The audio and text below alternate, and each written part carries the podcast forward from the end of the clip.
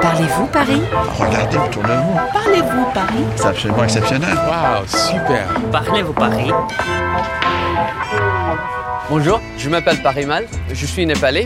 Une chose qui m'intéresse beaucoup de la culture française, c'est le fromage.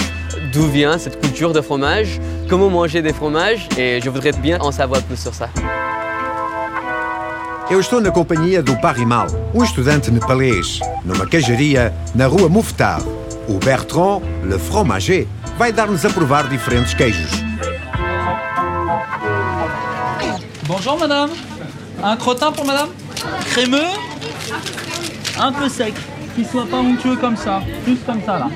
Vocês ouviram esta senhora que encomenda un crottin, un reblochon e un valencé? Ah, je dois en avoir un, euh, celui qui est ici là. Ce sera entre deux demi-secs. Ela sabe exatamente com que maturidade ela quer os seus queijos. Cremeux, entre deux, sec. Ça nous fera 32,30 s'il vous plaît madame. Au revoir, à bientôt. Monsieur, la crème fraîche Oui. Voilà, les 250 grammes. Ce sera tout Du concentré de bonheur. 2,39€ por 250 gramas de creme fraîche não é caro por um concentré de bonheur vindo da Normandia. Eh ben, je vous souhaite une agréable fin de journée, monsieur. Merci, Merci, de même. Monsieur. Somos nós. O Parimal tem algumas questões sobre a maneira de degustar o queijo.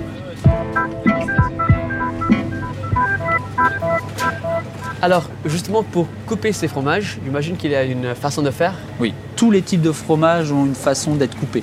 Ok. Pour toujours en fait avoir une certaine répartition de la croûte, parce que vous allez toujours avoir un goût un peu différent sur les extrémités de votre fromage par rapport au cœur. Ok. Toujours. É preciso cortar o queijo de maneira a que nós possamos provar a côdea, la croûte e o coração, le cœur. Par exemple, le brie, comment couper le brie Alors le brie par exemple, il ne faudra jamais quelque chose qui ne se fait pas, mais que l'on voit souvent, Ok. couper la pointe.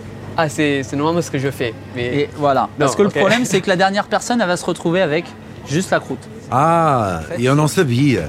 Nunca cortar a ponta dos queijos como o brie, senão deixamos a côdea para a última pessoa.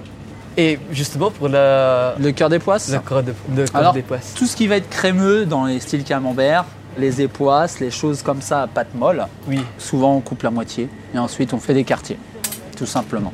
Os queijos amanteigados, à pâte mole, como o camembert, cortam-se em quartos, en quartier. Et une dernière chose, sur les comtés, on ne mange pas la croûte.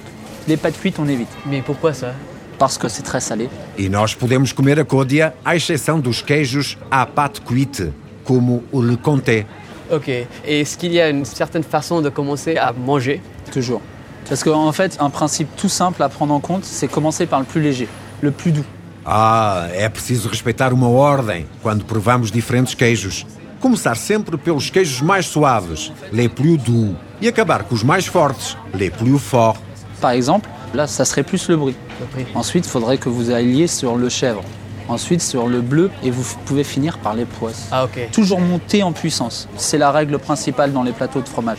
Então, por exemplo, em primeiro o brie, depois o de cabra, o bleu e para acabar o les poisses. Et je ne savais pas comment conserver. Au frigo, c'est ce que je fais normalement, Oui. ou à l'extérieur. Nous, ce qu'on on préconise toujours, de sortir les fromages au moins une heure avant. Pour avoir tous les arômes du fromage, il faut qu'ils soient à température. Une exception, le bleu. Le bleu, on le sort au dernier moment. Ok. Nós podemos conservar o queijo no frigorífico, mas é preciso tirá-lo uma hora antes de o servir, com exceção do bleu, que deve ser servido fresco. En fait, vous avez euh, un fromage fort. Alors, par exemple, dans les fromages très forts, les boulettes d'Aven, c'est fait à base de maroilles. Très odorant et en bouche, et assez prenant. Sim, existem queijos fortes, os queijos corsos, por exemplo, ou os les boulettes d'avene e queijos picantes.